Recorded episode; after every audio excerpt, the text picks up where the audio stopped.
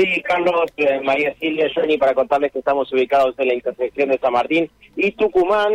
Eh, aquí hay que decir que la sede del ANSES eh, volvió a tener una importante cantidad de, personas que están haciendo la correspondiente fila para poder anotarse e inscribirse en este refuerzo alimentario de 45 mil pesos. Ahora no hay una causa ni una justificación correspondiente, pero lo que hay que decir es que hay una la fila que se extiende hacia el sur, ¿eh? o sea, viene por calle San Martín hasta Tucumán y de Tucumán va para San Jerónimo. Claro, al revés, al revés de lo que han sido las filas anteriores, el sentido es inverso. Vos es que le comentaba a, los chicos cuando llegaba a la radio que me llamó la atención que nuevamente había una fila importante antes de las 6 de la mañana, bueno, por las imágenes que vos alcanzás y que estamos compartiendo con los oyentes a través de las redes sociales, vemos que esto es muy importante una vez más. Sí, sí, sí, porque está llegando ya, ya supera la mitad de cuadra de Tucumán entre San Martín y San Jerónimo. O sea que ya estamos hablando de que por lo menos hay una cuadra,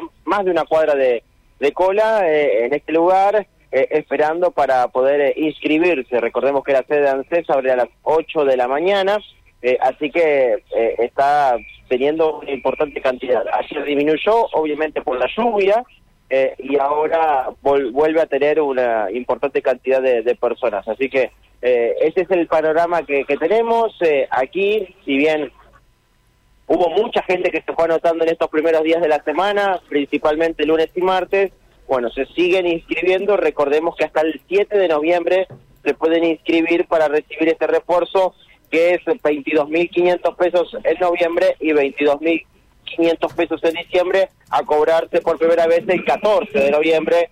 Así que, bueno, aquellos que estén eh, efectuando eh, y, queriendo esto, bueno, que lo, que lo hagan. Obviamente, reiteramos, sin tener ningún tipo de ingreso y que... trabajo registrado. Trabajo registrado, ni tener relación con, con obras sociales, prepagas, absolutamente nada, porque es lo que también vemos después con el transcurso de los días y que ya hemos venido en varias ocasiones.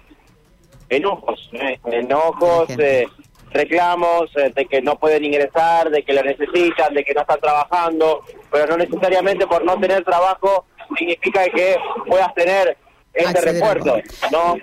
Por supuesto, Mauro.